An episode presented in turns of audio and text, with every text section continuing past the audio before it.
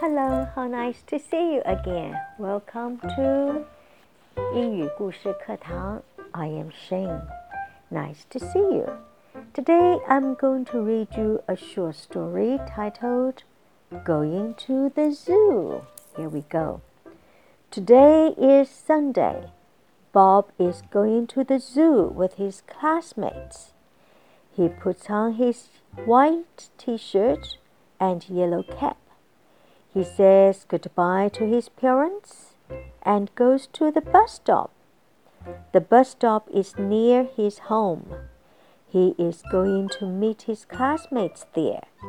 The zoo is very far, but a number 57 bus will take them right there.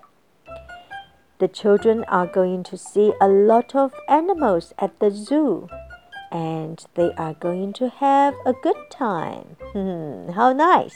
OK，我们先看一下 classmates，M A T E mate 这个字呢，是我的朋友澳大利亚人最喜欢说 Hi mate，类似北京的 Hi 哥儿们。嗯、um,，class 是班上，classmates 就是同学。如果你跟朋友一起合租一个房间。 就是两个人住在同一个房间的时候呢，这个叫做 roommate，R O O M，房间 roommate，你的室友。然后呢，啊，yellow cap，yellow yellows 黄色是一个最显眼的颜色，cap C A P 是那个棒球帽 cap，帽子也是 cap，因为 cap 总是戴在头上。所以呢，很多的顶东西的顶也可以叫做 cap，c a p cap。然后我想跟大家说的呢，就是啊，right there，right，r i g h t，right，g h 在这边是 silent word，是不发音的，i 在这边发长音，right。我们都知道 right 它有一个意思是 right hand，turn right 就是右手边。Yes, you are right. 你是正确的。Right there 是正好在那里。You are right there already. 你已经在那里了，正好在那边。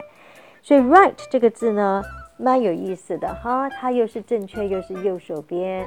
Right there 就是正好在那里。Zoo, Z O O, zoo, O O 在这边发的是长音。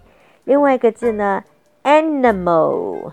Animal 是动物，OK？Cat is an animal, dog is an animal. Giraffe, monkeys are all animals that you can see at the zoo. Okay, I enjoy your company and look forward to seeing you tomorrow. We have a new story every day at 英语故事课堂. Okay, ciao.